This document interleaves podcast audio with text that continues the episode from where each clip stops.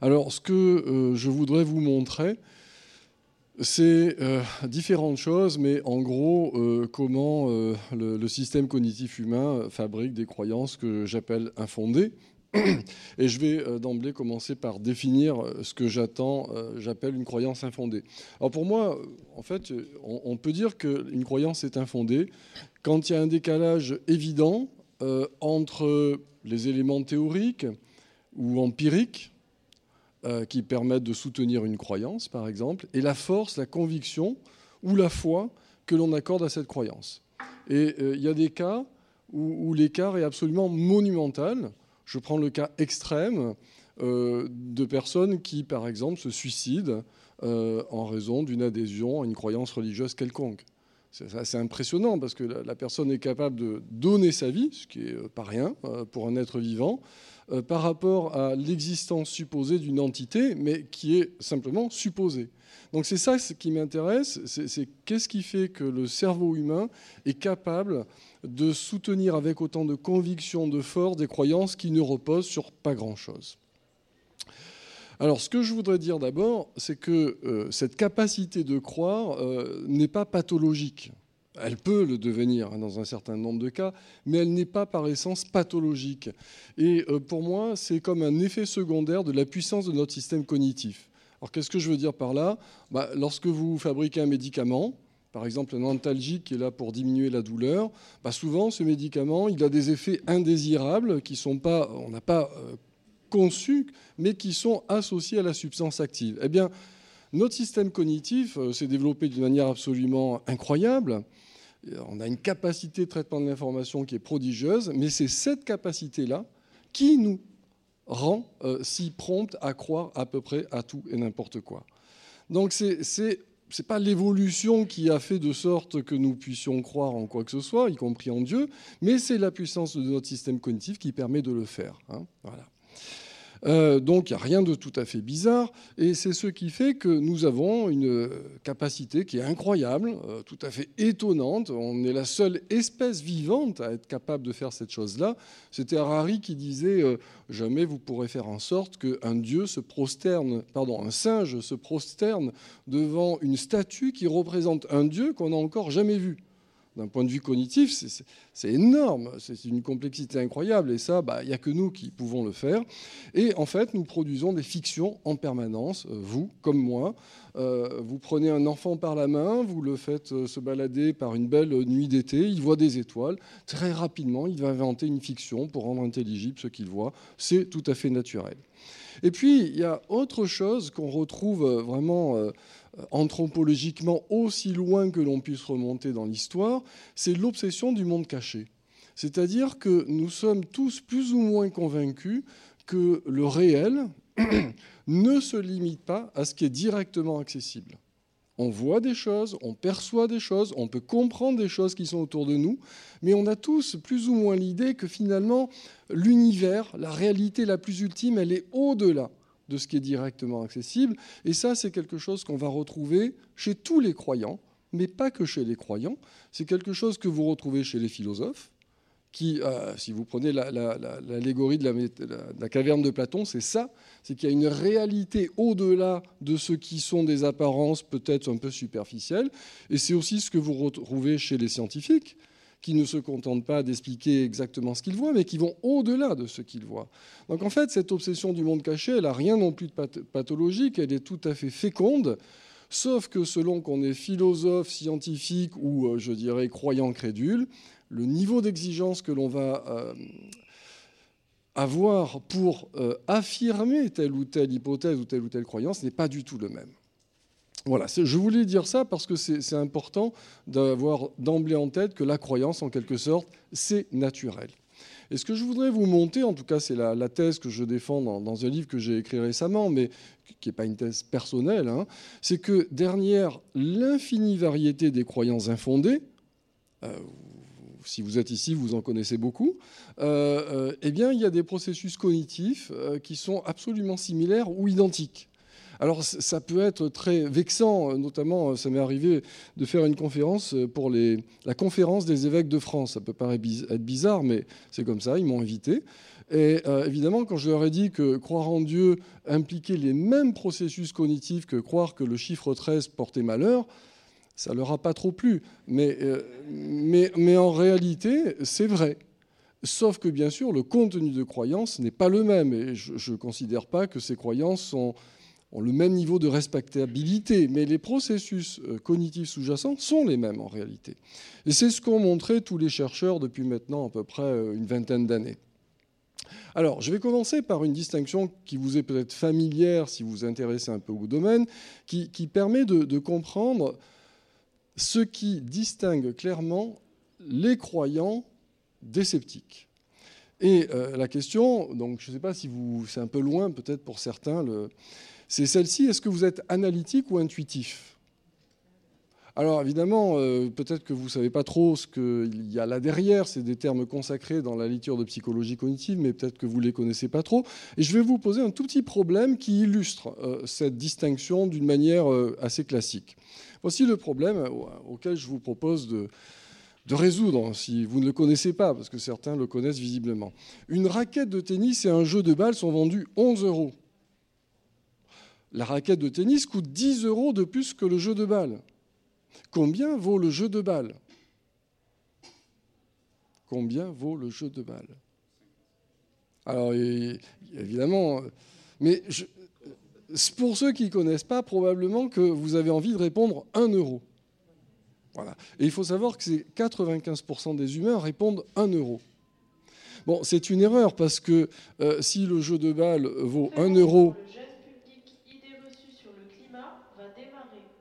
Et que la raquette de tennis euh, vaut 10 euros de plus, alors l'ensemble fait 12. Ça ne marche pas. La bonne réponse est 0,5. Mais qu'est-ce qui se passe? Cette réponse est imposée à nous de manière extrêmement rapide sur la base d'un traitement très superficiel de l'information. Je vois 11 euros, 10 euros, 11 moins 10, ça fait 1. Et c'est bon. Et je suis sûr de moi. Et même quand j'informe parfois les personnes qui se sont trompées qu'elles se sont trompées, elle me regarde avec des yeux euh, de merlan-frit en me disant Mais qu'est-ce que vous nous racontez C'est simple. Et il y en a même qui, des mois après, m'écrivent pour me dire J'ai toujours pas compris. Voilà, c'est un peu un problème. Alors, en fait, euh, si vous avez eu envie de répondre un euro, c'est que vous avez été soumis à la pression du système intuitif. C'est le, le, même type de blague que font les enfants, enfin qu'on faisait à l'époque, je ne sais pas s'ils le font toujours, quand on dit qu'est-ce qui est plus lourd, un kilo de plomb ou un kilo de plume? Bon, évidemment, c'est pareil, mais beaucoup d'enfants répondent bah, un kilo de plomb. Bon, pourquoi? Parce que c'est un traitement très superficiel, un peu à l'emporte-pièce, qui ne traite pas toute l'information et qui se forge une conviction sur la base d'informations trop limitées. C'est propre à cette salle? Je vais demander euh, quelques minutes de plus. Hein.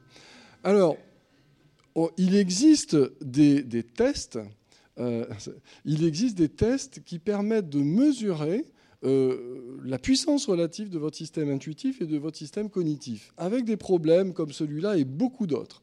Donc je, pourrais vous mesurer individuellement et vous dire, voilà, vous fonctionnez plutôt de manière intuitive et plutôt de manière ou de manière analytique. Et euh, en fait, si maintenant on caractérise ces deux systèmes de traitement de l'information, c'est une dichotomie qui a été reprise par différents auteurs. Le système intuitif, qu'on a appelé système 1 en France, c'est un système qui opère très rapidement, automatiquement, qui est sensible à la dimension affective et émotionnelle, on va voir que c'est important, euh, qui est motivé par des principes hédoniques, c'est-à-dire qu'il bah, aime bien se faire plaisir, et puis il est réfractaire à la remise en cause. C'est-à-dire une fois qu'il a conclu quelque chose, c'est pas facile de revenir en arrière. Et le système analytique, il opère très lentement, sous contrôle conscient. Il est corrélé, assez bien corrélé à l'intelligence. Il est capable d'autocorrection. Et bien sûr, il est en relation avec le développement scientifique. On peut dire que si on ne disposait pas de ce système de traitement de l'information, euh, la science n'aurait pas vu le jour dans l'histoire de l'humanité. Pour faire simple, je veux dire que le système intuitif, c'est un système paresseux, euh, c'est le système par défaut, c'est-à-dire la pente naturelle vers laquelle nous avons tous tendance à aller dans des conditions standards. Et il n'est pas que mauvais ce système, hein. il présente des tas d'avantages, notamment de permettre de répondre rapidement à des situations de grande incertitude. Et le système analytique, c'est un système qui est exigeant, c'est-à-dire qui est euh, très gourmand en termes de ressources cognitives, ça fait davantage travailler le cerveau, hein. et c'est un produit d'éducation. Et je considère personnellement que euh, le système éducatif devrait se donner comme objectif de booster le système analytique euh, des individus. Euh, ça serait très important et si on réussissait, bah, peut-être que euh, ce genre de congrès n'aurait même plus lieu d'être. Alors, ce que toutes les études ont montré, c'est que les sujets les plus intuitifs sont les plus croyants et les sujets les plus analytiques les plus sceptiques.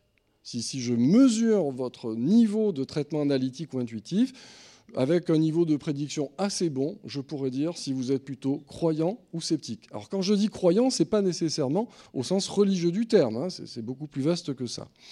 Et ça fait tout à fait écho avec cette euh, phrase de, Pascal qui dit c'est avec le cœur qu'on perçoit Dieu et non avec la raison. Euh, c'est cela la foi, et je traduis, euh, c'est avec le système intuitif qu'on perçoit Dieu, et non avec le système analytique. Et on trouve quelque chose d'à peu près équivalent euh, avec Saint-Exupéry qui dit, oh, je conteste tout à fait ce qu'il dit, mais il le dit, on ne voit bien qu'avec le cœur, ce qui veut dire avec le système intuitif, l'essentiel est invisible pour les yeux. Et on retrouve ici ce que j'ai évoqué tout à l'heure, c'est-à-dire cette obsession du monde caché. Il y a quelque chose derrière qui n'est pas directement accessible, et auquel on peut avoir accès par le biais de notre intuition. Alors, maintenant, euh, je voudrais vous montrer euh, quelques résultats qui soutiennent ce que je suis en train de dire, et ensuite je vais vous décrire quelques processus cognitifs, mais très très euh, minimes, parce qu'on ne peut pas tous les explorer, qui nous conduisent naturellement à croire. Alors, cette expérience-là, elle a été évoquée dans une autre conférence, c'est marrant, à laquelle j'ai assisté hier, je ne sais plus laquelle, qui est euh, une expérience d'un psychologue qui s'appelle Penny Cook, qui est la réceptivité au bullshit. Donc les bullshit, ce sont des, conneries, euh, traduit en français. Et euh, Penny Cook, je, passe le détail de l'histoire, mais il a présenté à des personnes tout à fait intelligentes des phrases de ce type qui sont fabriquées par un algorithme qui produit de manière aléatoire des phrases qui n'ont aucun sens, mais à partir de mots extraits de textes de Deepak Chopra, un gourou peut-être que vous connaissez. Et ça donne des phrases comme celle-ci Le monde physique résulte de photons karmiques. Ou bien la transcendance révèle l'existence de forces quantiques. Bon, déjà, dès que vous voyez quantique dans un truc qui ne parle pas de physique, c'est qu'il piège. Et et, là, euh, on a demandé à ces personnes d'évaluer la signification et la profondeur de ces phrases. Et le résultat est très net. Plus les personnes fonctionnent de manière intuitive, plus elles vont avoir tendance à accorder de la signification et de la valeur à ces phrases. Et les personnes qui fonctionnent plus de manière analytique on dit bah, moi, ça, c'est peut-être bien, mais je vois pas trop ce que ça veut dire, donc je, n'accorde aucune signification. Et ça, c'est corrélé à d'autres choses comme la croyance religieuse, etc., etc. Donc, en fait, les personnes les plus intuitives sont celles qui sont le plus susceptibles euh, d'accorder de la valeur à des bullshit, et au-delà, bien sûr, de fake news et d'autres choses problématiques, euh, on va dire, dans le monde d'aujourd'hui. Donc, le système intuitif maximise les chances d'être crédule. Maintenant, je vais vous présenter quelques processus typiques du fonctionnement du euh, sujet type euh, intuitif, euh, producteur de croyances. Alors le, premier traitement très symptomatique, c'est ce qu'on appelle en anglais donc jumping to conclusion, donc c'est sauter sur la conclusion avec un traitement partiel de l'information. Pourquoi? Parce que ce qui apparaît, c'est que les personnes les plus croyantes, de manière générale, sont des, sont personnes qui ont tendance à conclure de manière trop hâtive, alors que les personnes les plus sceptiques vont avoir tendance à suspendre leur jugement, parfois excessivement longtemps d'ailleurs. Alors pour tester ça, eh on, fait la petite expérience suivante, en évitant de manipuler un contenu idéologique, parce que là on serait neutre. On dit voilà, vous avez deux urnes avec des boules euh, à l'intérieur de ces urnes. Dans l'une, il y a 80% de boules rouges et dans l'autre, 20% de boules rouges. Et on prend une de ces urnes et puis on tire des boules au hasard. Enfin, un pseudo-hasard, c'est moi qui le contrôle. Et on demande au sujet quand est-ce qu'ils sont certains qu'il s'agit de l'urne A ou de l'urne B. Alors certains, qu'est-ce que ça veut dire? Ça, je ne sais pas, mais c'est comme ça qu'on présente les choses. Et puis ensuite, on fait apparaître le tirage, comme, comme vous voyez là, et les sujets répondent quand ils sont certains. Voilà. Alors on peut aller très loin parce qu'il y a des gens qui sont très très prudents et puis il y a des gens qui concluent très très vite. Voilà un exemple de tirage que je peux proposer. Normalement, ici, vous devriez avoir conclu que c'est plutôt l'urne A. Et vous auriez raison. La certitude n'est jamais totale, bien sûr, mais vous auriez raison. Et ce que l'on observe, c'est que plus les sujets fonctionnent de manière intuitive, plus ils sont crédules, plus ils vont conclure vite. Donc, une des caractéristiques des croyants, c'est la vitesse à laquelle ils concluent quelque chose. Alors, pour l'illustrer, euh, euh, oui, pardon, il faut quand même aussi dire, mais ça sera, je vais le reprendre par la suite, que ce biais est évidemment d'autant plus prononcé que vous concluez quelque chose qui vous fait plaisir. Parce que si c'est quelque chose qui ne vous fait pas plaisir, vous allez peut-être attendre. Mais si ça va dans le sens de vos croyances, alors là, vous, vous sautez plus, vous bondissez. Et euh, vous avez peut-être entendu euh, ce message anti-vax qui était euh, très fréquent l'été dernier, qui disait, vous voyez, en, Israël, il y a trois personnes sur cinq hospitalisées qui étaient vaccinées. Donc le vaccin ne marche pas. Et vous avez entendu des hommes politiques juste avant les élections, par exemple Dupont-Aignan, euh, qu'il a affirmé très clairement quelque chose de ce type. Ce qui est euh, évidemment typique de ce phénomène de sauter sur la conclusion, parce que cette conclusion ne tient pas si l'on tient compte du fait que le pourcentage de personnes vaccinées est très grand, évidemment. Mais euh, sans doute que Dupont-Aignan avait, ça lui convenait de conclure cela, et il est peut-être victime de ce type de biais. Il n'a pas été au-delà de cette information-là. Donc ça, c'est typique des croyants. Un autre phénomène que vous connaissez tous, mais je, le rappelle ici parce qu'il est vraiment fondamental, c'est le fait que notre cerveau, et c'est très adaptatif au sens darwinien du terme, il est euh, en quelque sorte conçu pour détecter des coïncidences et établir des relations causales entre des événements concomitants. C'est comme ça que fonctionne l'inférence causale. Et il se trouve que dans le cas général, c'est utile. Si par exemple vous prenez un fruit que une heure après vous vomissez, en général, vous allez conclure que le fruit est à l'origine de votre euh, vomissement, si c'est un fruit que vous ne connaissez pas. Donc c'est très utile. Sauf que parfois, on va trop loin. Et on produit des inférences causales excessives qui conduisent à des croyances infondées euh, de toutes sortes.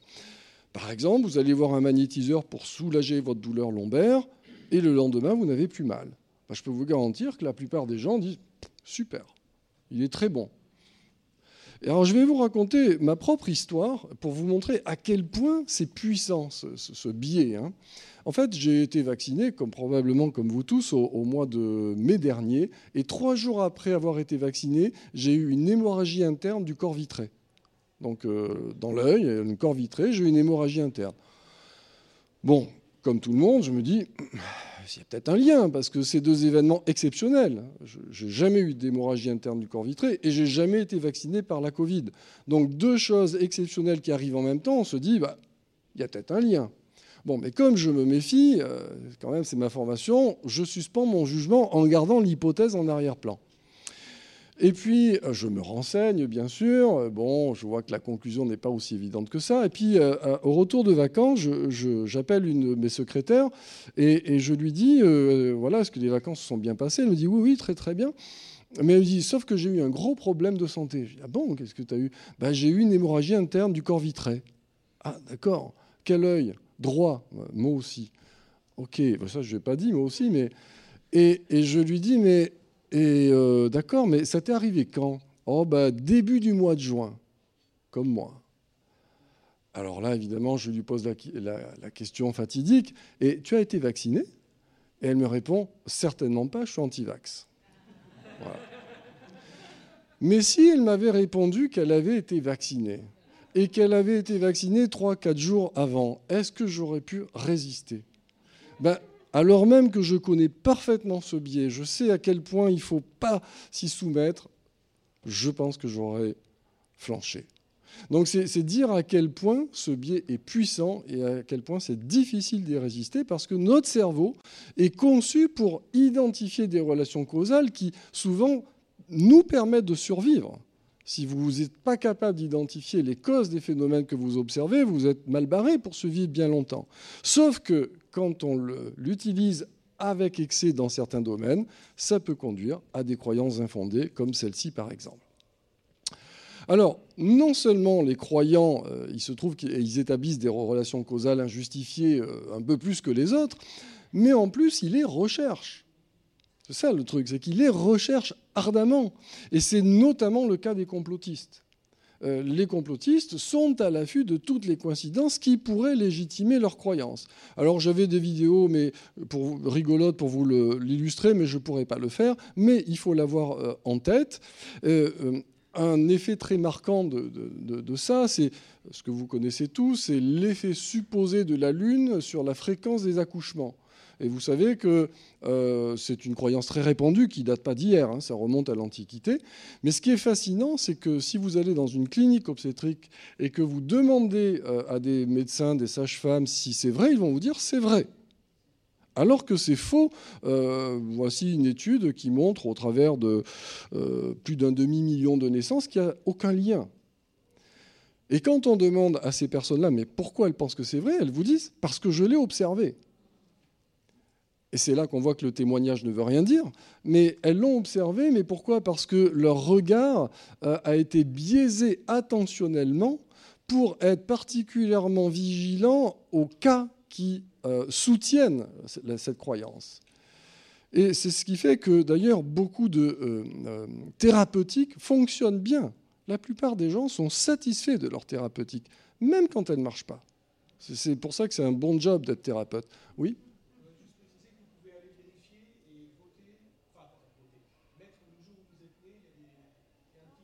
Ah oui, d'accord. ouais, mais il faut, euh, il faut, il faut douter.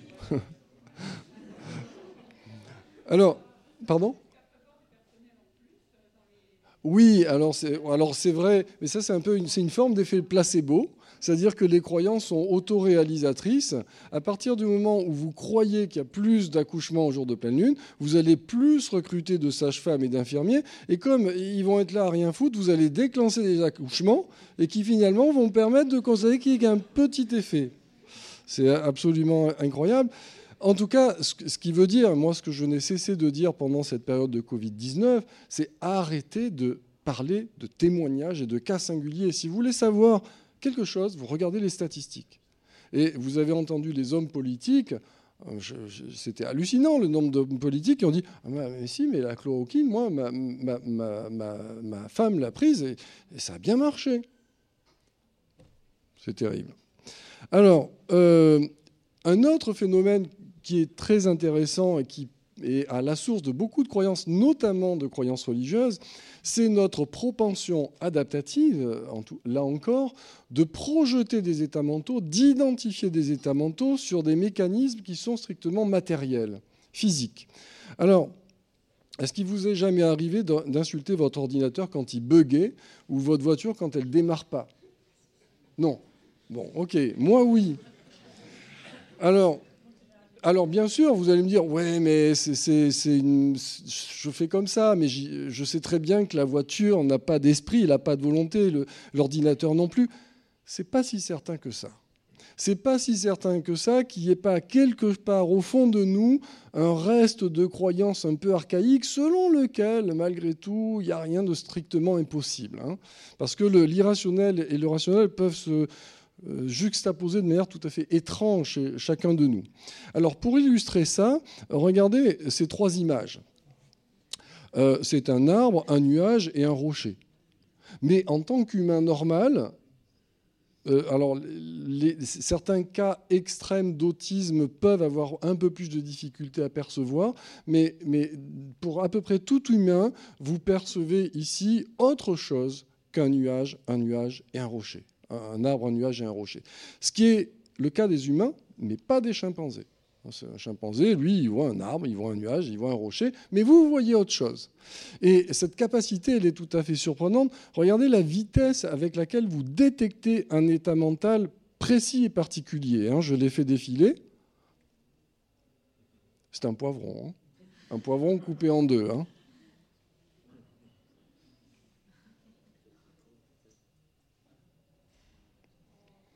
Ça va très vite, hein. il faut moins de 300 millisecondes pour détecter un état mental. Et si vous avez eu peur du poivron, et en fait je peux vous montrer que le poivron il a généré quelque chose de pas très positif dans votre cerveau, vous avez fonctionné un peu comme un complotiste. Parce que vous avez perçu une intention dans un poivron. Alors qu'il n'y en a pas. Il n'y en a pas. Et on ne peut pas s'en empêcher. Eh bien, euh, beaucoup d'auteurs, notamment des anthropologues cognitivistes, considèrent que cette capacité que l'on a de projeter des états mentaux sur des phénomènes matériels euh, est à l'origine notamment de l'animisme, qui, est le précurseur euh, à peu près de toutes les croyances religieuses, c'est-à-dire du fait de percevoir que la nature peut se manifester mentalement au travers de de phénomènes physiques. Et euh, pendant la période de Covid-19, il y a même eu pas mal de journalistes qui ont exprimé à peu près ceci. La planète se venge au travers du Covid-19 de ce que nous lui faisons subir.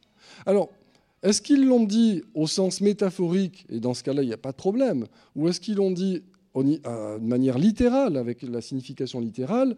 Là, ça pose problème. Et je ne suis pas sûr que la distinction soit très claire parfois. Eh bien, il se trouve que euh, les personnes les plus croyantes, les plus religieuses, sont celles qui vont le plus spontanément projeter ces états mentaux. Mais ça, on le fait tous. Mais ils vont pas arriver à le mettre à distance, c'est-à-dire se dire, bon, ces états mentaux, je les vois, mais en réalité, euh, ils n'ont aucun fondement. Mais c'est quelque chose qui s'impose à nous et qui serait un précurseur de beaucoup de croyances, notamment les croyances religieuses. Alors, bon, je, suis allé très vite sur les processus neurocognitifs parce qu'on n'a pas le temps, mais ce qui est certain, c'est que ce serait très réductionniste de vouloir expliquer toutes nos croyances au travers de l'analyse des processus neurocognitifs qui sont communs à tous les humains. Et en fait, euh, les processus neurocognitifs interagissent avec des aspects plutôt psychodynamiques et environnementaux, et c'est ce que je voudrais maintenant euh, développer. Alors, je vais évoquer l'effet du stress, du sentiment de perte de contrôle et le besoin de sens. Ce n'est pas à proprement parler cognitif, mais ça a un impact euh, important sur notre fonctionnement cognitif. Alors l'effet du stress, je vais très très vite. Bon, pour le dire euh, de manière euh, un peu directe, le stress, c'est le carburant de base des croyances. plus vous êtes stressé, plus vous allez produire de croyances. Et on peut faire des expériences, on en a fait plein. On prend deux groupes de sujets on les confronte à des phénomènes un peu bizarres, inexplicables, et soit on les stresse juste avant, soit on ne les stresse pas. Eh bien, lorsqu'on les stresse, le niveau d'interprétation magique de ces phénomènes va être totalement boosté. Le stress, donc, est un contributeur essentiel de la production de croyances. Sentiment de perte de contrôle. Alors, on peut, là encore, c'est tout à fait subjectif, mais je pourrais vous demander individuellement à combien vous estimez le contrôle que vous avez de votre vie? 1, par exemple, je n'ai aucun contrôle, et 10, j'ai un contrôle total. Et puis les individus vont se répartir entre 1 et 10. La moyenne des humains se situe à peu près à 7, hein, à peu près. Mais ça peut varier, et puis ça peut varier selon les moments. Si je vous dis bah, que vous avez un cancer, euh, le niveau de contrôle, il va perdre 3 ou 4 points instantanément. Voilà. Alors, on a fait les expériences suivantes. On a demandé à des sujets d'évoquer une situation de votre vie, ce que vous pouvez faire, où vous n'aviez pas eu le contrôle de ce qui se passait. Il y a plein d'occasions dans notre vie où, ah, bah oui, là, j'ai pas eu le contrôle, il m'est arrivé ce truc-là, euh, j'y suis pour rien, c'est comme ça. Aussitôt qu'on évoque un, épisode de ce type, on observe que euh, ça génère au niveau d'une zone du cerveau qui s'appelle le cortex singulaire antérieur une suractivité. Euh, et cette zone du cerveau est une zone qui s'active en situation d'alerte, de danger, lorsqu'on est confronté à quelque chose de problématique. Et c'est associé à, toujours à une forme d'inconfort psychologique, un état dans lequel on n'est pas forcément très paisible, Voilà. Et ce que l'on observe, oui, pardon. Oh oui, alors dans le cas de stress, ça active cette zone-là aussi, euh, entre autres, parce que le phénomène est très, très vaste dans le cerveau, mais il y a des points communs entre les deux. On peut le distinguer psychologiquement, le stress et le sentiment de perte de contrôle, mais c'est vrai qu'ils sont assez souvent corrélés. Et une fois qu'on a généré cet effet-là, alors on observe que les personnes vont développer davantage leurs croyances, on va leur donner plus de crédit, quelles que soient les croyances, et elles vont avoir des interprétations complotistes de manière plus spontanée. Donc le sentiment de perte de contrôle alimente les croyances infondées. Et euh, à la lumière à la fois de ce que j'ai dit sur le stress et le sentiment de perte de contrôle, on comprend, euh, ce ne sont pas les seules raisons, mais on comprend pourquoi pendant la période de Covid, euh, le niveau de croyances infondées a été incroyablement boosté. Et moi, je, travaille euh, un peu avec la Mivilude, donc qui s'occupe des dérives sectaires, et les appels de détresse euh, par rapport justement à des phénomènes de dérives sectaires s'est amplifié de manière incroyable pendant ces deux dernières années. Et c'est probablement lié à ça, parce que le sentiment de contrôle de, sa propre vie euh, ces deux dernières années était plus faible, parce qu'on a été contraint, privé de certaines libertés, etc. Oui cortex singulaire antérieur. Ah oui, Voilà, ouais, c'est ça. Donc, euh, un autre aspect, c'est euh, la recherche de sens. Les, humains, c'est comme ça, euh, ils ne peuvent pas se satisfaire de manger, se reproduire, survivre, boire. Non, il faut qu'ils trouvent un sens à leur vie. C'est comme ça, c'est notre cerveau qui a développé ce type d'exigence. Et trouver un sens à sa vie ou bien au phénomène que l'on observe, bah, ça fait plaisir. Dès qu'on a compris quelque chose, ah, c'est euphorisant, c'est agréable. Donc tout le monde est à la recherche de sens, mais il se trouve que chez certains individus, notamment pour les croyants, on a, au sens général du terme encore une fois, hein, pour les croyants, euh, il y a quelque chose d'insupportable à l'acceptation du non-sens. Donc les croyants sont très euh, euh, hostiles à l'hypothèse même de mécanismes aveugles. Et d'ailleurs, ils ne supportent pas l'aléatoire. Et euh, on peut le tester, ça, hein, leur, niveau d'acceptation de l'aléatoire de mécanismes aveugles. Et c'est la raison qui fait que chez beaucoup de croyants, euh, on, observe qu'ils privilégient les interprétations téléologiques, c'est-à-dire euh, que les phénomènes que l'on observe sont guidés par une intention, un but final, une finalité. C'est aussi la raison qui font qu'ils rejettent le mécanisme aveugle, notamment celui qui euh, est à la base de la théorie darwinienne de l'évolution, puisque une grande partie de cette théorie euh, accepte l'idée que des phénomènes aléatoires contribuent à l'évolution. C'est ce qui explique que beaucoup de croyants, euh, les plus radicaux d'entre eux, notamment aux États-Unis, sont créationnistes. Mais c'est aussi ce qui explique le complotisme, parce que euh, pour un complotiste, si je prends par exemple euh, l'incendie de la cathédrale de Notre-Dame, le, phénomène est trop énorme pour qu'il soit lié au hasard. Il y a quelque chose d'insupportable à l'idée que ça pourrait être dû au hasard. Donc on va plaquer une interprétation qui est souvent liée à une intention, et ça, ça a le mérite de redonner du sens à ce qui potentiellement n'en a pas.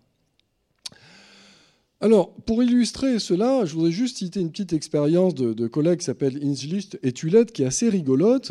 Euh, ils ont confronté des personnes à des problèmes, une résolution de problèmes qui, posent problème, au sens où les sujets ont tendance à faire des erreurs.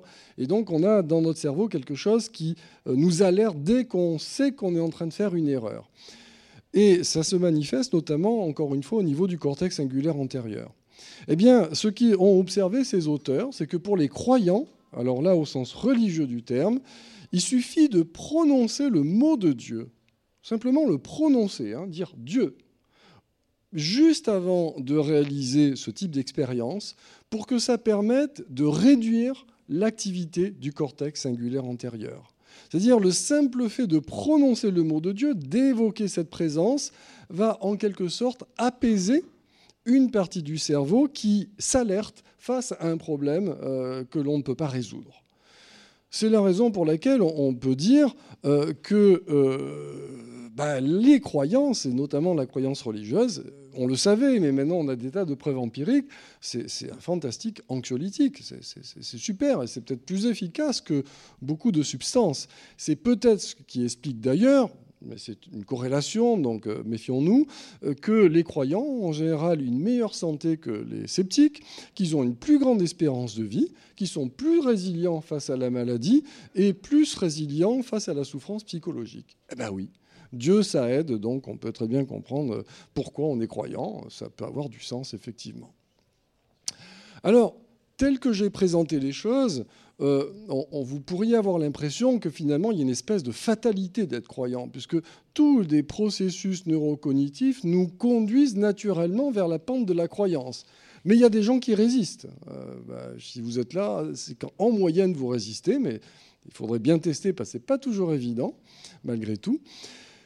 Mais, donc, mais on n'est pas que passif, c'est-à-dire qu'on peut aussi avoir une euh, préférence dans le traitement de l'information, ce que j'appelle ici une posture épistémique, c'est-à-dire comment je décide, en dehors de mes capacités cognitives, de traiter l'information. Alors je vais vous indiquer trois postures épistémiques et vous allez me dire dans lesquelles vous vous reconnaissez et je vous dirai ensuite les conséquences. Alors première posture euh, épistémique, un choix épistémique, est-ce que vous reconnaissez dans cette manière de traiter l'information? Posture intuitive, mon intuition me trompe rarement et je lui fais confiance. Première posture épistémique. Ah, évidemment, dans le contexte d'ici, vous êtes un peu biaisé. Mais quand, je fais ces conférences dans d'autres domaines, euh, bon, je vous dirai après. Posture analytique, je ne valide pas une intuition si je ne dispose pas de données factuelles pour la soutenir posture relativiste, rien n'est vrai, rien n'est faux, la vérité est une construction, la science est une croyance comme les autres, toute vérité est relative.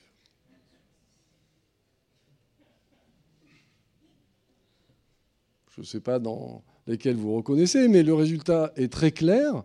Lorsqu'on teste des sujets et on leur dit, voilà, dans quelle posture vous vous reconnaissez et qu'on corrèle ça avec leur niveau de croyance divers et variés, avec le fait qu'ils fonctionnent de manière intuitive ou non, etc., on observe que les sujets qui adhèrent aux postures 1 et 3 sont les plus croyants, et ceux qui adhèrent à la posture 2 sont les moins croyants. Mais la question se pose de savoir, est-ce que c'est parce que j'adopte telle ou telle posture que je vais fonctionner de manière analytique ou intuitive Ou est-ce que c'est parce que je fonctionne de manière intuitive et analytique et que je suis victime de ces tas de biais que je vais euh, soutenir telle ou telle posture? On ne connaît pas bien le sens de la causalité et peut-être que la causalité va dans les deux sens. Mais en tout cas, il y a un lien étroit et je peux vous garantir que quand je, fais cette conférence avec un public euh, plus neutre que vous, euh, beaucoup de personnes se reconnaissent dans la troisième posture dont je vais vous montrer qu'elle est très à la mode. Parce qu'elle a une espèce de caractère œcuménique, démocratique, euh, on est libre, on peut discuter entre nous, on, on construit entre nous une vérité. Oui, mais cette posture, vous allez voir, elle est extrêmement dangereuse. C'est une plaie, et je dirais même c'est une plaie politique. Je vais vous dire pourquoi après. Alors, pardon Est-ce que le scientifique est croyant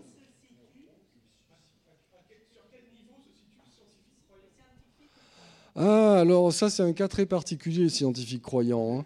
Alors d'abord, il faut savoir que c'est euh, très minoritaire. Hein.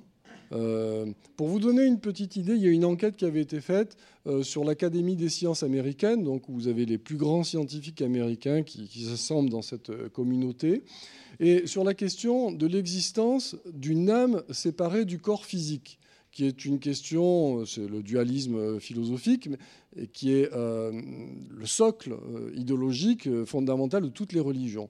Eh parmi ces personnes-là, vous avez 7% des scientifiques qui pensent que le corps physique et l'âme sont deux choses différentes, alors que dans la population américaine, on est aux alentours de 85%. Donc ça représente une communauté très particulière. Maintenant, il est vrai qu'il y a des scientifiques très croyants. Ben, je dirais que ces scientifiques très croyants, ce sont des scientifiques qui ont un système analytique très puissant, mais par contre, le système analytique est asservi au système intuitif. C'est-à-dire qu'ils vont mettre toute leur capacité intelligente, d'intelligence, d'analyse au service euh, du système intuitif. Et ça, ça rend ces croyants-là les plus retors. Eh oui, parce qu'ils ont une très grande intelligence pour pouvoir soutenir un truc totalement absurde, et ils y arrivent super bien. Alors, maintenant, je voudrais aborder euh, euh, quelque chose qui est un tout petit peu plus politique, mais euh, qui est important dans le contexte actuel et peut-être encore plus à la veille d'élections importantes. Je prends le risque de m'engager politiquement. C'est le rôle de la confiance. Parce que, vous allez voir, en fait, malgré tout ce que j'ai dit pour distinguer les croyances infondées de croyances qui seraient plus acceptables, la distinction, la définition que j'ai donnée au départ, elle peut être discutée. Pourquoi? Ben Parce qu'en en fait, nous savons ou nous croyons, je, mets un slash parce que vous allez voir que la distinction n'est pas aussi simple que cela, euh, par procuration. Ça veut dire quoi? Ça veut dire que la plupart des choses que vous considérez savoir, en fait, vous ne savez pas, vous croyez. Je vais donner deux exemples qui me sont propres. Personnellement, je crois que la vie sur Terre est apparue il y a 3,5 milliards d'années. Mais je sais que la vie sur Terre est apparue il y a 3,5 milliards d'années. Et je sais que les vaccins nous protègent. Oui, mais comment je le sais? Est-ce que moi, j'ai la compétence, l'expertise pour pouvoir euh, légitimer totalement cette connaissance? Non, parce que je ne suis pas paléontologue, je ne suis pas virologue et je n'ai pas la compétence qui me permettrait d'expliquer comment on en est arrivé là, avec certitude. Non. Qu'est-ce que je fais en fait? Ben, Tout simplement, j'accorde ma confiance à mes collègues. Comme eux vont m'accorder leur confiance quand je vais leur parler du, du cerveau ou de choses comme ça, mais ce n'est qu'une question de confiance. Ce n'est pas autre chose. C'est le nerf de la guerre, parce que la totalité des connaissances dont nous disposons dans l'humanité, euh, nous-mêmes, en, en tant qu'individus, nous en comprenons ou nous le savons réellement qu'une infime, infime partie, rien. Donc toutes nos connaissances euh, reposent sur la confiance que nous accordons à certains véhicules de l'information. Et du coup, la distinction entre croyants et sceptiques ne va pas de soi. C'est ce qui me place parfois dans des situations bizarres. Moi, je suis souvent en rapport avec des complotistes parce qu'ils m'ont repéré. Donc, ils m'écrivent souvent pour me convaincre, pour me permettre de prendre conscience de ma bêtise. Et ils me disent Mais, mais, monsieur Ripoll, mais, mais vous êtes intelligent, mais comment vous pouvez croire que la Terre est ronde? Exercez votre esprit critique quand même, exercez votre esprit critique. Il n'y a aucune raison de croire que la Terre est ronde. Et donc, je me retrouve dans la position d'un croyant vis-à-vis d'eux. Mais ils n'ont pas tout à fait tort. Parce que je suis un croyant que la Terre est ronde. Alors, j'ai quelques connaissances qui... Mais c'est limite. C'est limite, même pour la Terre est ronde, en réalité. Hein. Alors ça, c'est absolument problématique, parce que dans notre société, il se trouve que la confiance la confiance que l'on accorde aux autres, mais notamment qu'on accorde à ce qu'on appelle le système, qui ne veut rien dire, mais qui représente, on va dire, les élites, euh, les scientifiques, les intellectuels, les journalistes, etc., cette confiance a largement régressé. Et elle s'est déplacée. Dire maintenant, on fait plus confiance à son copain, son ami de Facebook que euh, à tel euh, professeur de médecine. alors, je ne vais pas citer le mauvais, mais voilà. Et donc, en fait, le problème, c'est que, euh, ça, ça a été très bien montré, nous sommes assez mal armés pour distinguer le vrai du faux. On n'est pas très fort pour ça. Vous savez, les humains mentent à peu près, tous à peu près deux fois par jour. C'est la moyenne d'un humain. Et en fait, on le sait, on sait tous que les gens autour de nous mentent pour nous faire plaisir, pour être gentils. C'est pas toujours très méchant, mais comment détecter? Ben, On ne sait pas, on ne sait pas faire. Et donc, si la confiance disparaît à ce moment-là, c'est tout ce qui rend possible euh, la coopération dans la société qui risque de s'effondrer. Et ça, c'est extrêmement dangereux. Et c'est d'autant plus dangereux qu'on est rentré dans l'ère du relativisme et du populisme politique. Et il se trouve que le populisme politique euh, participe à cette relativisation de, la connaissance et participe à cette euh, acceptation de l'impossibilité quasiment de distinguer le vrai du faux.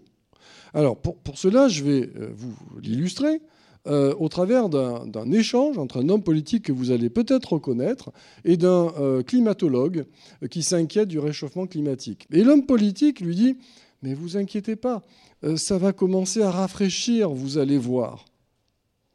Et là, le climatologue, dit Mais comment il me dit ça? Il n'a aucune compétence. Alors, très respectueux, le climatologue lui dit bah, J'aimerais que la science soit d'accord avec vous. Et là, l'homme politique répond Je ne pense pas que la science sache réellement. C'est grave. Et cet homme politique, c'est lui, qui est le représentant parfait du populisme d'extrême droite, parce que c'est quelqu'un d'extrême droite. Et un peu plus loin, Trump dit la chose suivante, c'est très très clair, et vous retrouvez ça dans la plupart des discours populistes aujourd'hui, la vérité n'est pas la vérité. Alors, je ne sais pas si vous vous rendez compte d'un point de vue logique, c'est même pas respecter la, règle de non-contradiction. Hein. A et non A, hein. oh, c'est hallucinant. Et en plus, ça vise la vérité, c'est-à-dire la possibilité même de distinguer ce qui est vrai de ce qui est faux. Donc, autrement dit, vu qu'il n'y a pas de vérité, bah, croyez-moi. Croyez-moi, c'est plus qu'un argument d'autorité, etc. Et un peu plus loin, Trump dit encore Mon instinct est plus fiable que le cerveau des autres. Ah, je traduis, mon système intuitif à moi, Trump, est plus puissant que le système analytique des scientifiques qui prétendent savoir mais qui ne savent pas. Eh bien, quand euh, les Américains, mais c'est pareil pour nous, c'est un peu plus vrai pour eux peut-être, euh, sont confrontés à ce genre de discours, eh bien, ça crée une ambiance générale de relativisme. C'est la posture relativiste que j'indiquais tout à l'heure, qui fait que la plupart des personnes se sentent totalement perdues. Et moi, je le vis régulièrement avec mes étudiants. Ils me disent, mais monsieur, vous nous avez dit cela, mais, nous, on a trouvé ça sur Internet. Mais comment Comment on fait pour savoir ce qui est vrai et ce qui est faux?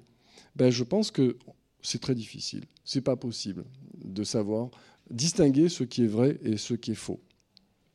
Tout ça est encore euh, accentué par le fait qu'il euh, y a différents euh, éléments de contexte sociétaux en dehors de cette, euh, ce courant populiste qui participe à ce genre de, conception de la vérité.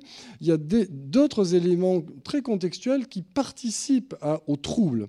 Et il y a un auteur que vous connaissez peut-être qui s'appelle Proctor, qui a même inventé une discipline philosophique qui s'appelle l'agnottologie, c'est-à-dire l'étude de l'ignorance comment on fabrique de l'ignorance? Et euh, Proctor s'est beaucoup euh, intéressé euh, à l'exemple du tabac, et puis à l'exemple du climat, hein, puisque vous savez qu'il y a eu un grand scandale avec le tabac, puisque des scientifiques ont été corrompus, il faut le reconnaître, et ils n'ont jamais dit que le tabac, ça faisait du bien à la santé, mais en tout cas...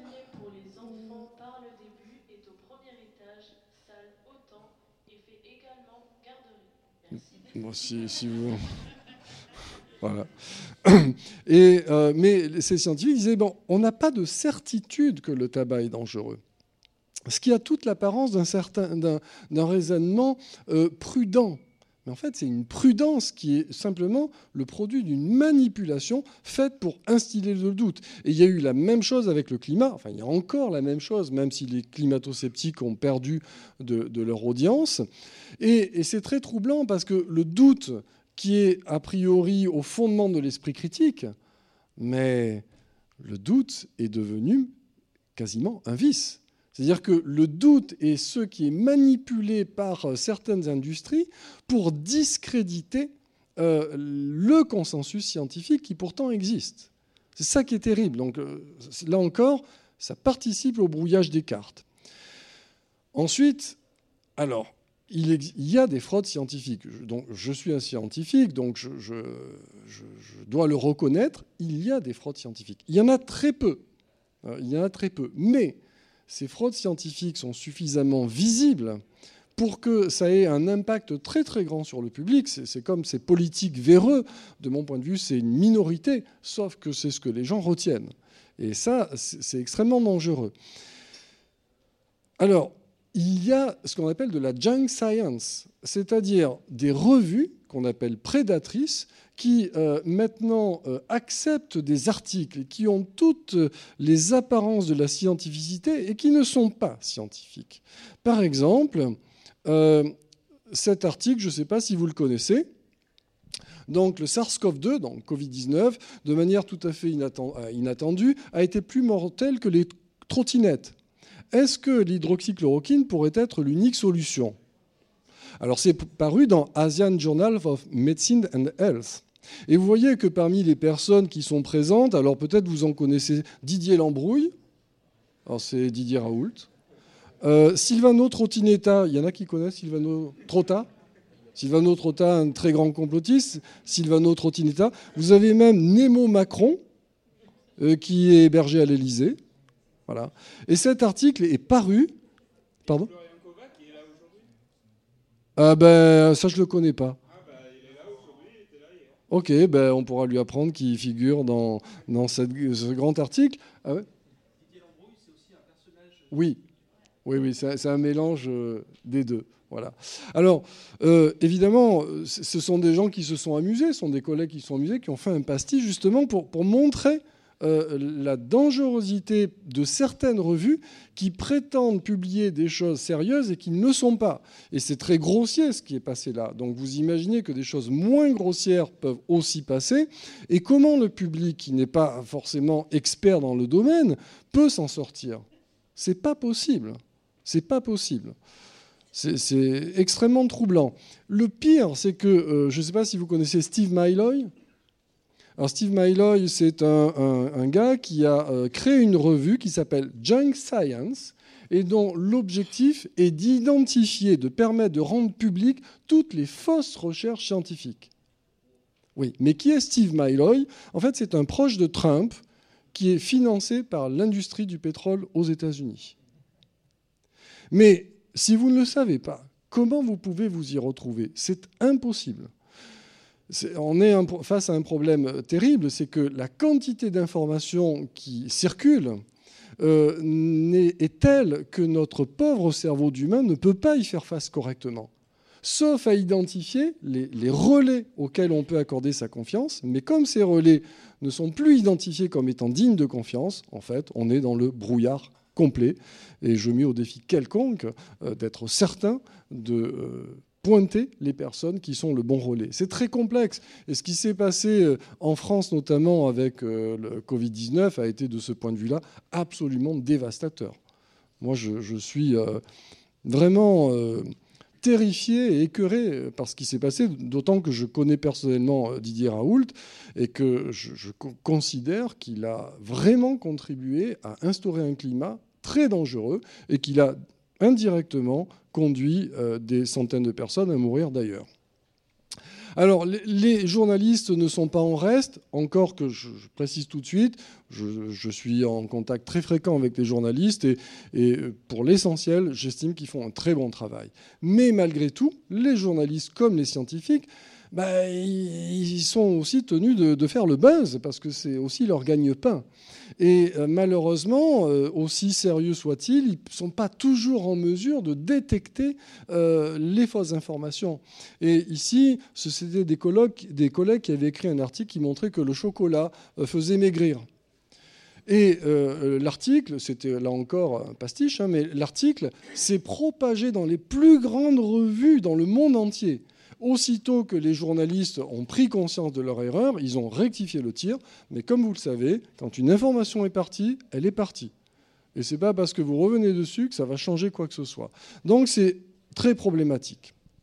Alors, tout ça euh, pour dire, parce que je crois qu'il va falloir qu'on s'arrête, aujourd'hui, on maîtrise assez bien euh, les, facteurs et les processus euh, cognitifs ou neurocognitifs qui conduisent aux croyances infondées. Il y a bien sûr encore beaucoup de recherches qui sont menées, mais quand même, on, sait à peu près comment ça se passe.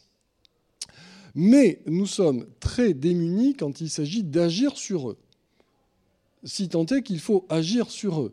Euh, moi, je ne fais pas partie de ces gens qui disent euh, il faut que les gens arrêtent de croire en Dieu. Je veux dire, non, absolument pas.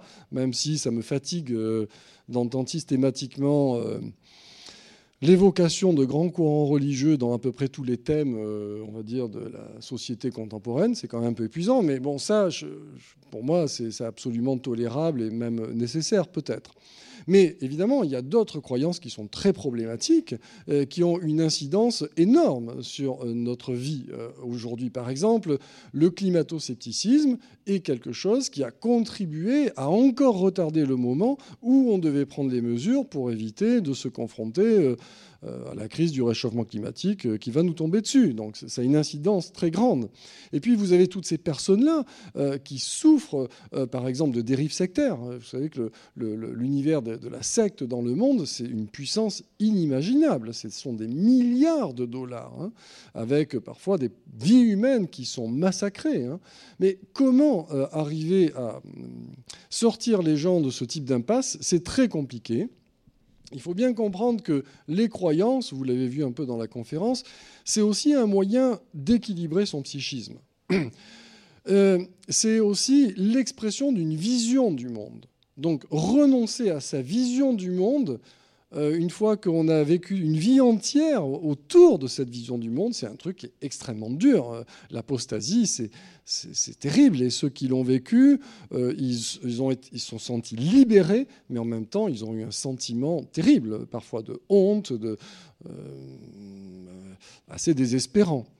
Et en fait, il est probable que on ne peut pas faire disparaître une croyance si on n'a pas un substitut. Parce que les croyances sont là quand même pour permettre au psychisme de supporter son environnement. Donc si vous voulez faire disparaître la croyance de manière frontale, en fait, qu'est-ce que vous faites? Vous la renforcez. Parce que vous fragilisez en, attaquant une croyance, vous fragilisez l'équilibre psychique de l'individu. Donc il n'a pas d'autre ressource de la renforcer pour pouvoir survivre dans cet environnement encore plus euh, effrayant du fait de l'hostilité qu'il perçoit vis-à-vis de sa croyance. Donc ça, c'est sans substitut, on n'y arrive pas. Et puis, euh, c'est un peu ma crainte, c'est que notre société euh, ne peut que contribuer à l'accroissement du niveau de croyance, et notamment de croyances complotistes, pour deux raisons. D'abord parce que, enfin, je fais partie de ceux qui pensent que notre société est démocratique. Je sais que tout le monde ne partage pas cette opinion. Mais en général, je leur dis allez voir d'autres pays du monde et on en reparlera. Euh, moi, je considère que notre société, ou société occidentale, les États-Unis, nous-mêmes, nous vivons dans une société démocratique. Donc, l'information circule librement. Elle n'est pas régulée. Alors, vous avez entendu parler, y compris euh, ces jours-ci, euh, au niveau de la Commission européenne, ils sont en train de travailler à des moyens de régulation de l'information, mais c'est très difficile. Je veux dire, c'est la nature d'Internet de permettre à ce que cette information circule librement. Donc, nous sommes confrontés à des informations euh, dérégulées qui circulent à grande vitesse. Je rappelle souvent qu'il y a encore un siècle et demi, l'information, ça circulait à à peu près 30 km/h. C'est la vitesse d'un cheval. Aujourd'hui, c'est la vitesse de la lumière. Et les émetteurs, il y en a infiniment plus qu'avant. Ce qui fait qu'un Homo sapiens d'aujourd'hui traite plus d'informations dans une journée que probablement un Homo sapiens euh, au paléolithique, hein, dans toute sa vie. Donc euh, comment on peut faire face à ça? Notre cerveau n'est pas équipé euh, pour traiter cette quantité incroyable d'informations. Donc ça, c'est le premier point. Deuxième point, c'est que euh, nos sociétés sont néolibérales au sens économique du terme, et euh, les sociétés néolibérales, alors je sais que je m'engage un peu politiquement, mais ces sociétés néolibérales, en fait, produisent de la précarité, produisent du stress, produisent beaucoup de compétition, produisent des minorités qui sont des minorités qui se sentent euh, non respectées, et quand vous faites partie de ces minorités-là, à ce moment-là, de manière quasi automatique, presque, vous allez développer des croyances, notamment des croyances complotistes, qui sont là aussi pour expliquer quelque part votre situation. C'est-à-dire que le complotisme est aussi une manière que l'on a euh, d'identifier la cause de son propre malheur comme provenant du système et non pas de soi-même. Il y a une vertu presque narcissique dans, le complotisme. Donc euh, la conjonction de ces deux caractéristiques, euh, société démocratique et société néolibérale, de mon point de vue, ne peut que booster euh, le niveau de croyance de la population, et notamment le niveau de complotisme. Et si vous observez aujourd'hui que dans beaucoup de euh, démocraties, le populisme quand même est en train d'enfler, en tout cas c'est ce qui se passe en France, alors on peut craindre que la conjonction de tout ça conduise peut-être à remettre en cause euh, nos démocraties et que peut-être nos démocraties sont en train de euh, poser les bases de futurs totalitarismes. Je rappelle qu'aux États-Unis, euh, lors de la seconde élection, donc enfin la seconde, euh, l'élection de Biden, il y a eu l'attaque du Capitole. Bon, ça a finalement assez bien tourné, mais ça aurait pu tourner de manière un peu moins positive. C'est difficile de mesurer l'impact que peut avoir des mouvements comme par exemple le mouvement Quanon. Donc voilà, tout ça pour dire que, euh, de mon point de vue, lutter contre les croyances infondées, euh, ça a un intérêt euh, peut-être épistémologique, ça peut avoir un intérêt individuel, mais ça peut aussi avoir un, un intérêt sociétal. Voilà. Je vous remercie.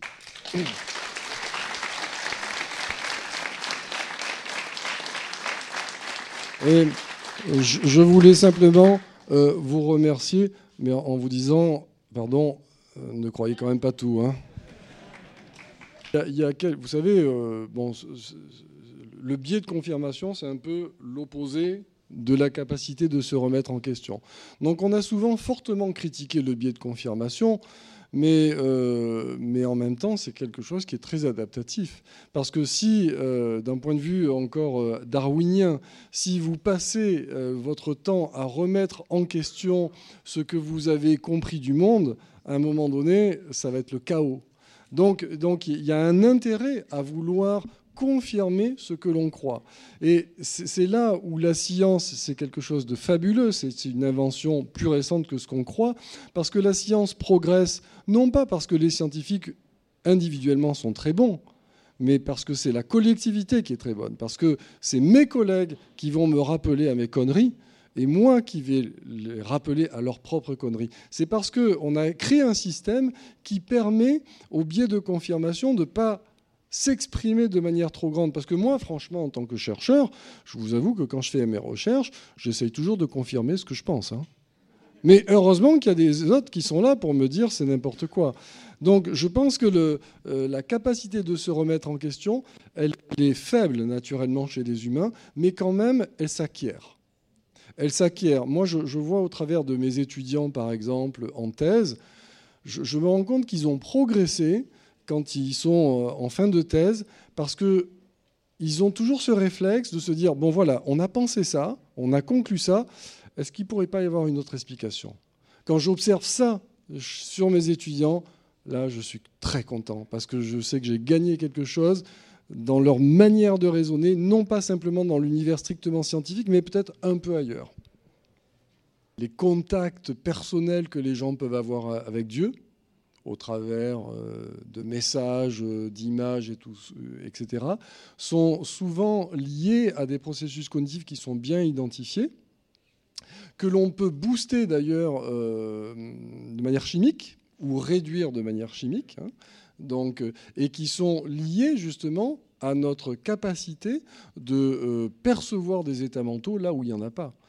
Alors, ça peut atteindre un niveau quasiment pathologique dans l'hallucination, mais la frontière entre l'hallucination et la voix que l'on entend, entre le normal et le pathologique, elle est parfois très ténue, c'est difficile à identifier. Hein. Mais par exemple, lorsque des personnes communiquent avec Dieu, euh, on observe, euh, y compris au niveau euh, du, système phonatoire, les mouvements qui correspondent aux paroles qu'ils entendent. C'est-à-dire qu'ils sont en train eux-mêmes de produire les sons qu'ils entendent. Mais c'est intimement lié. Euh, cette capacité qu'ont les hommes de projeter, de percevoir des états mentaux, euh, a joué sans doute un très grand rôle dans, l'apparition des grandes religions. Il n'y a pas que ça, hein, parce qu'il y a cette capacité cognitive justement euh, de ne pas se contenter de ce qu'on appelle le monde proximal, c'est-à-dire ce qu'il y a autour de nous, et d'être capable de spéculer sur ce qu'il y a derrière. Parce que c'est pas rien quand même de se dire qu'il y a un Dieu derrière tout ça. Enfin, d'un point de vue cognitif, c'est hyper complexe. C'est peut-être stupide, certains diront, mais c'est cognitivement hyper complexe. Ça, a quand même toujours existé. Par exemple, dans, la guerre entre euh, euh, Platon et les sophistes, euh, c'était déjà là. Hein. Donc c'est quelque chose qui a, toujours existé. Mais, je pense que les deux facteurs qui, le boostent, un sont la profusion d'informations et, le fait que on dirait que beaucoup de personnes n'ont plus de, tabou vis-à-vis de transformer l'information. Le, mensonge, alors c'est très bizarre parce que aux États-Unis, par exemple, le mensonge, ça fait partie des, euh, péchés capitaux hein, de la vie publique. Et, pourtant, on a vu que Trump, euh, on, je sais pas, on a estimé, je sais pas combien de milliers de mensonges. Il a, il, a... Donc, il y, a, une espèce de banalisation du mensonge, de la tromperie, qui est très facile par Internet et qui est d'autant plus facile qu'on est dans l'anonymat. Parce que ça, c'est une dimension qui est, très importante. C'est pourquoi on dit toujours aux, jeunes, je dis, mais allez voir qui a euh, mis cette information. Le problème de l'anonymat, c'est que on le sait très bien, hein, on, même euh, psychologiquement, euh, personnellement, mentir dans l'anonymat, c'est beaucoup plus facile que mentir en indiquant son identité. Donc il y, a un ensemble de paramètres qui, je crois, a accentué ce niveau de relativisme ces dernières années, et ça me semble très dangereux. Mais c'est aussi parce qu'il y a une perte de confiance radicale. Alors, si on prend le cas de la science, euh, bon, au début du 19e siècle, les humains étaient persuadés que la science allait régler tous les problèmes, allait rendre les hommes totalement heureux. Ça s'est effrité ça s'est effrité notamment en raison de la bombe nucléaire, qui, a joué un rôle important. Ça s'effrite aujourd'hui parce qu'on voit bien que la science ne résout pas tous nos problèmes et que peut-être qu'elle en crée aussi, je veux dire au niveau environnemental.